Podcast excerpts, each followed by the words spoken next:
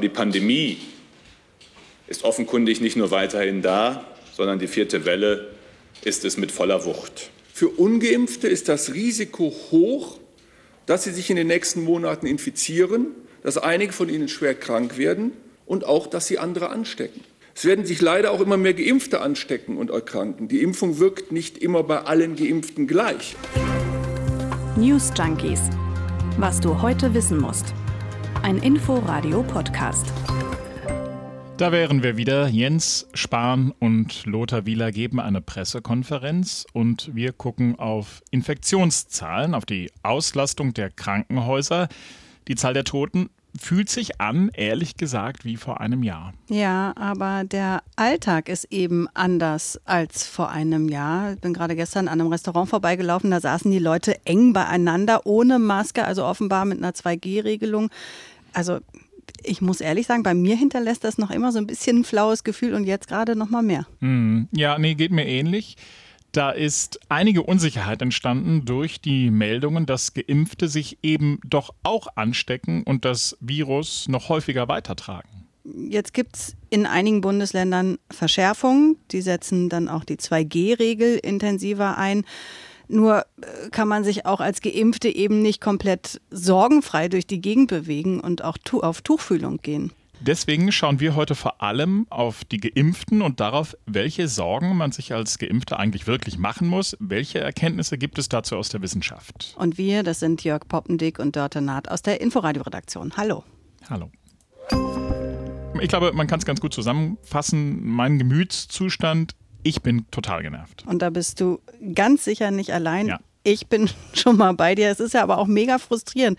Heute vor einem Jahr, da war Deutschland in einem Teil-Lockdown, um Weihnachten zu retten. Und wir mhm. wissen, wie gut das damals geklappt hat. Gar nicht. Ja, aber hättest du im Frühjahr dann auch nur im entferntesten gedacht, dass im Herbst irgendjemand wieder ernsthaft über Einschränkungen reden würde? Ich verbiete mir mittlerweile so das nach vorne gucken ähm, aufgrund der Pandemie. Das ist so eine Entwicklung meiner Psyche, aber ja, vermutlich nicht. So, und jetzt guckt man auf die Situation jetzt und sieht, aha, die Infektionszahlen sind jetzt höher als vor einem Jahr. Gut, könnte man denken, nicht so schlimm. Es sind ja viele geimpft die infizieren sich, aber die werden eben nicht so krank. In den Krankenhäusern landen vor allem die ungeimpften und von denen gibt es ja nicht mehr so viele. Das stimmt zwar grob, aber die Gesamtsituation sieht nun trotzdem so aus, dass es ähnlich viele Krankenhauseinweisungen und auch Intensivpatientinnen und Patienten wie vor einem Jahr gibt und die Zahl der Corona-Toten jetzt sogar höher liegt als vor einem Jahr. Das ist total frustrierend und das produziert wie so oft in dieser Pandemie auch tatsächlich ganz schön viel Unsicherheit. Mhm. Denn ja, die Impfquote in Deutschland ist zwar noch nicht so hoch, dass die Fachleute von einer Herdenimmunität sprechen, aber es sind ja immerhin 67 Prozent vollständig geimpft. Das ist ja jetzt auch nicht nichts. Es kristallisiert sich aber immer mehr heraus, dass die Impfung zwar nach wie vor gut schützt vor einer schweren Erkrankung, aber eben nicht der Gamechanger ist, was die Weiterverbreitung des Virus angeht und man sich nach einiger Zeit dann auch doch wieder leichter ansteckt. Und das ist das, was da für mich ganz persönlich auch am frustrierendsten ist, dass ich eigentlich gedacht habe, mit der Impfung kann ich auch diese mhm. per persönliche Verunsicherung, die es da gibt in der Pandemie, kann ich auch die dann hinter mir lassen. Ja, so einfach ist es leider nicht, geht mir ähnlich. Aber Wissen hilft gegen Unsicherheit, deswegen also unser Blick heute auf die Geimpften. Und mein Vorschlag ist, wir machen so eine Art Ego-Nummer und Fällt klären. Mir nicht schwer. das habe ich mir gedacht. Also wir klären, wie wirksam sind wir eigentlich. Mhm. Geschützt, ähm, wir sind geimpft. Da bietet es sich an, auch auf die Zahl der Impfdurchbrüche zu gucken. Ja, lass mich doch mal an der Stelle noch mal ganz kurz sagen, was ist eigentlich ein Impfdurchbruch? Das war nämlich mein heutiges Learning. Also das wird so definiert, dass RKI, das Robert Koch Institut, spricht von einem Impfdurchbruch, wenn jemand vollständig geimpft ist, PCR positiv getestet und über klinische Symptome klagt geimpft und PCR-positiv, aber keine Symptome, ist dann nämlich noch kein Impfdurchbruch. Die Zahl der Impfdurchbrüche, die lässt sich, wo wir gerade beim RKI sind, ganz gut in deren Wochenbericht nachlesen. Die zählen die Fälle seit Beginn der Impfkampagne. Und es hat sich zwischen Anfang Februar und Ende Oktober, ähm, da hat es äh, fast 118.000 Durchbrüche gegeben. 118.000 Dörte. Was sagst du, ist das jetzt viel oder ist das wenig? Oder? Oh, schwer.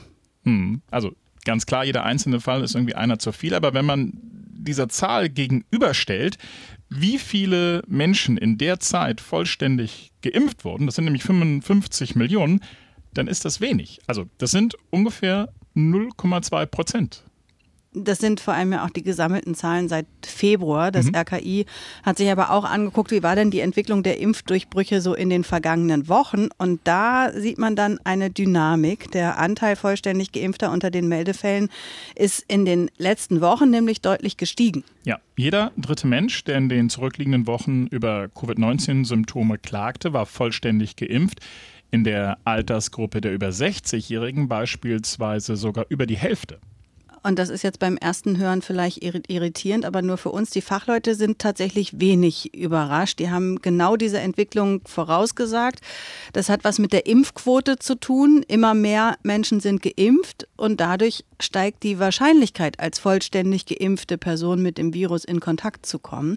Und dann kommt ja auch noch dazu, dass das Virus sich so ausgebreitet hat und das heißt, es ist auch generell wahrscheinlicher, sich anzustecken. Also ergo auch für Geimpfte. Hm. Dieses Prinzip greift übrigens auch, wenn man einen Blick auf die Krankenhausstatistik wirft.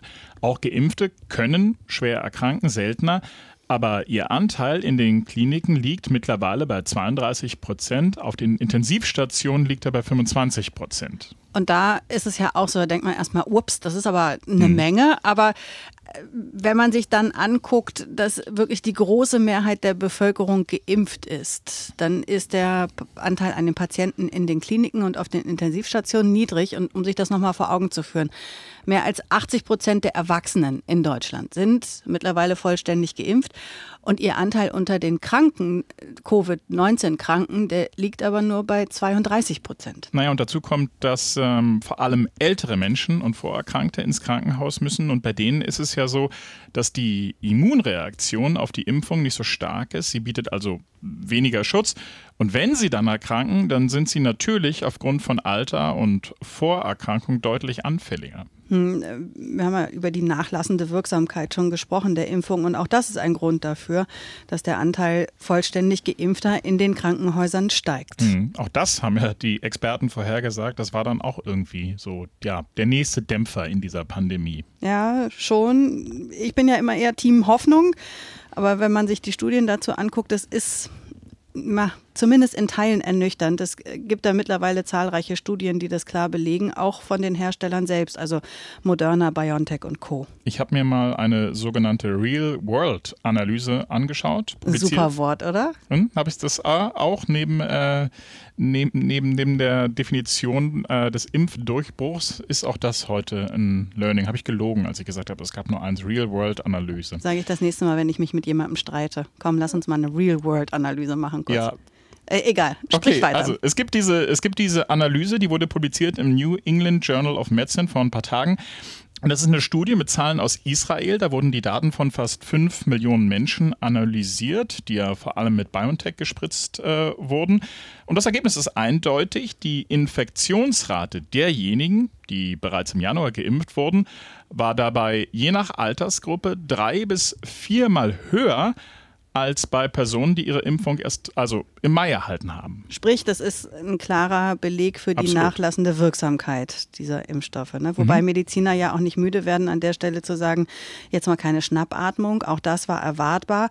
Eine Grundimmunität besteht trotzdem und damit auch der Schutz davor, wirklich schwer zu erkranken. Und die, die doppelt geimpft sind und schwer erkranken, das sind in mehrheitlich, wir hatten es ja eben auch schon, ältere und Vorerkrankte. Auch Lothar Wieler vom Robert-Koch-Institut hat das heute nochmal eindrücklich gesagt. Die allermeisten Geimpften sind sehr gut vor Erkrankungen und vor allem vor schweren Verläufen geschützt. Das sieht man ganz deutlich, wenn man die Inzidenzen von Geimpften und Ungeimpften miteinander vergleicht. Geimpfte erkranken viel seltener an Covid-19 und sie müssen auch viel seltener ins Krankenhaus. Eine deutliche Einschränkung im Hinblick auf die Impfung gibt es übrigens.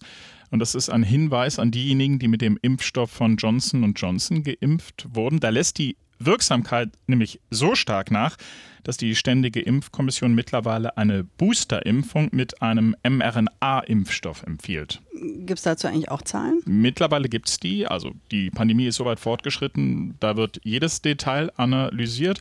Und gerade ist es in Deutschland so, dass die meisten Geimpften, die sich angesteckt haben, zuvor den Impfstoff von Johnson Johnson bekommen haben. Auch die Durchbrüchler, die ins Krankenhaus müssen, sind mehrheitlich mit Johnson Johnson geimpft worden. Die äh, Virologin Sandra Ziesek hat deshalb im Coronavirus-Update auch darauf hingewiesen, wie wichtig das ist, dass diejenigen eine Booster-Impfung bekommen und natürlich auch ältere Menschen und die sogenannten vulnerablen Gruppen. Was ich interessant fand, war, was sie zum Thema Booster-Impfung für jüngere Menschen gesagt hat. Da hat sie nämlich fein unterschieden zwischen dem Eigenschutz und dem Gemeinschaftsschutz. Bei Jüngeren, also nehmen wir mal eine 30-jährige Frau, die hat durch die Impfung, die zweifache Impfung, ihr Risiko reduziert. Und es ist richtig, sie kann sich wieder infizieren. Trotzdem ist es so, dass auch nach den vielen Monaten noch ein hoher Schutz besteht. Aber mit der dritten Impfung, mit einer Boosterimpfung, könnte man zum Beispiel verhindern, dass sie sich die nächsten Wochen infiziert und zu einem Überträger des Virus wird. Deswegen wird ja auch empfohlen, dass das Krankenhauspersonal und die Pflegekräfte in den Alten- und Pflegeheimen sich boostern lassen.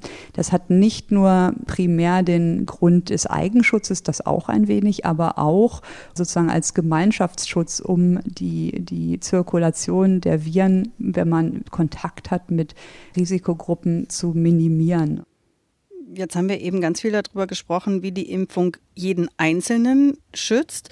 Interessant für die pandemische Lage, also die Verbreitung des Virus, ist ja aber auch, wie schützt denn nun die Impfung davor, das Virus weiterzutragen? Das ist ja das, was Sandra Ziesek da gerade angesprochen hat. Hm, stimmt, das nennt man sterile Immunität, wenn die Impfstoffe nicht nur vor Erkrankung schützen, sondern auch vor Übertragung muss aber für den Erfolg eines Impfstoffs gar nicht unbedingt sein. Die Polio-Impfung zum Beispiel, die hat auch nicht zu einer sterilen Immunität geführt und Polio, also die Kinderlähmung, gilt in weiten Teilen der Welt mittlerweile als ausgerottet. Am Anfang war man sich bei den Corona-Impfstoffen da noch gar nicht so sicher, wie das mit der sterilen Immunität ist.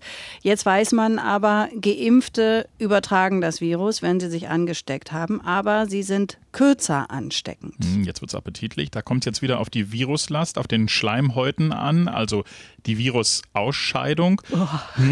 Und die ist laut RKI bei geimpften Personen, die eine Covid-Infektion haben, kürzer als bei denen, die keine Impfung haben. Also die Impfung verhindert die Übertragung nicht, aber sie reduziert sie. Nur um wie viel, das ähm, lässt sich nach jetzigem Wissensstand laut RKI nicht genau sagen.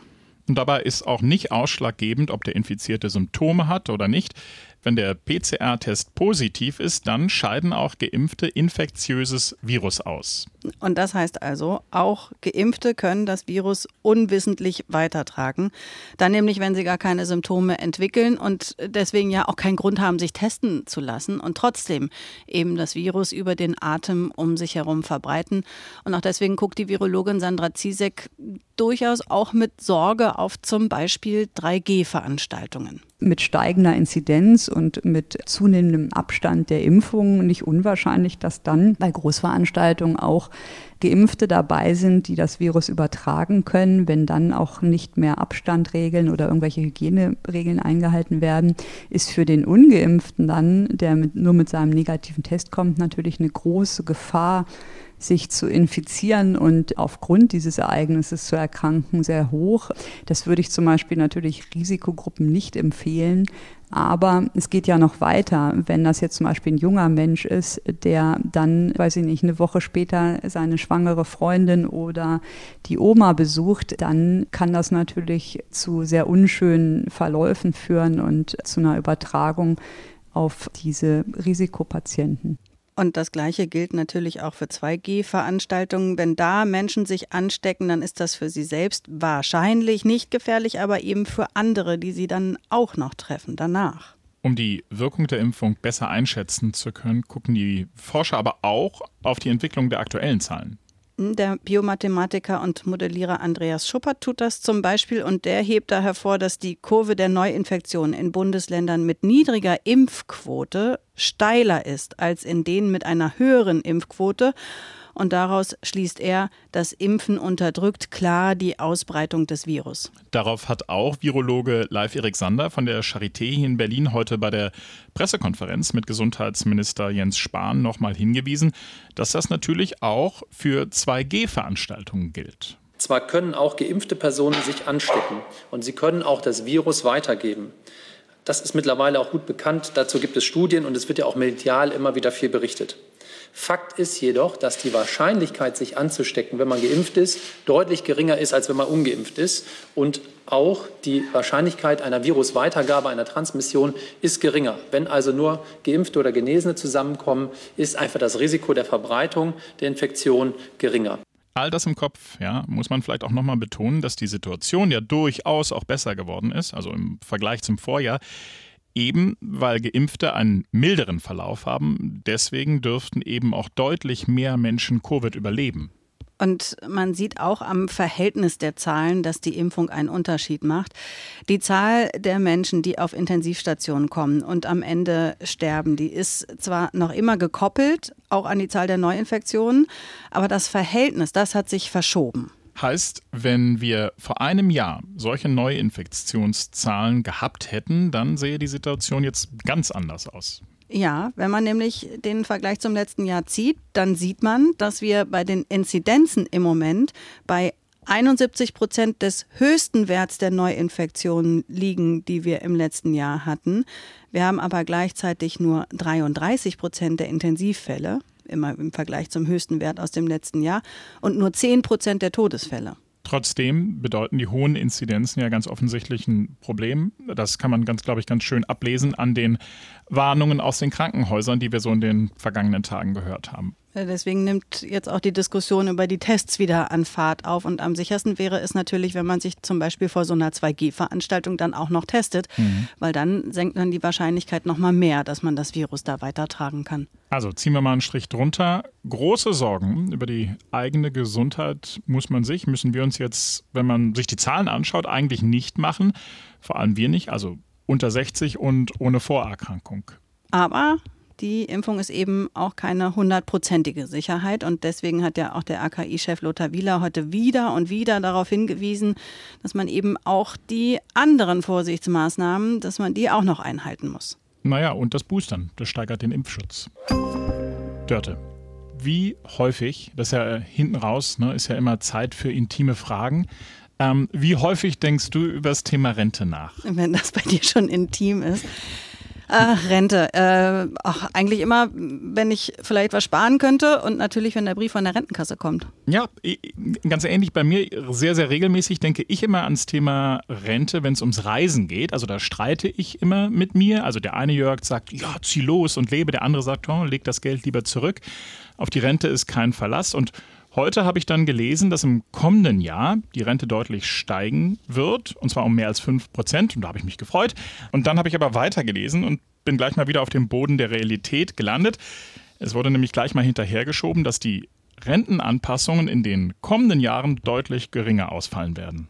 Was mich heute beim Blick in die Agenturen wiederum erfreut hat, ist, dass die deutschen Rüstungsexporte weiter zurückgegangen sind. Naja, aber wir, das kommt so ein bisschen aufs Niveau an. Wir sind weiterhin Big Player. Stimmt. Exporte im Wert von mehr als 2,3 Milliarden wurden genehmigt. Das ist ordentlich, aber im Vergleich zum Vorjahreszeitraum ein Minus von 17 Prozent. Vor allem der Export an Länder außerhalb von EU und NATO ist da zurückgegangen. Und das sind ja vor allem die, die umstritten sind. Das stimmt. So, wir steigen jetzt mal in. Ach, da war es wieder. Frieden. Dieser Klaus Kleber-Move. Die, die Blätter auf den Boden, äh, nein, auf den Tisch zu hauen. Ja, genau. Also so, so, wir steigen jetzt mal in den Friedenspanzer, rollen okay. vom Hof und sagen Tschüss bis morgen und halt, wir freuen uns auf Post von euch. Ja, auf jeden Fall. Also gerne Feedback an newsjunkies.inforadio.de. Tschüss. Ade, bis morgen. News Junkies. Was du heute wissen musst. Ein Podcast von Inforadio. Wir lieben das Warum.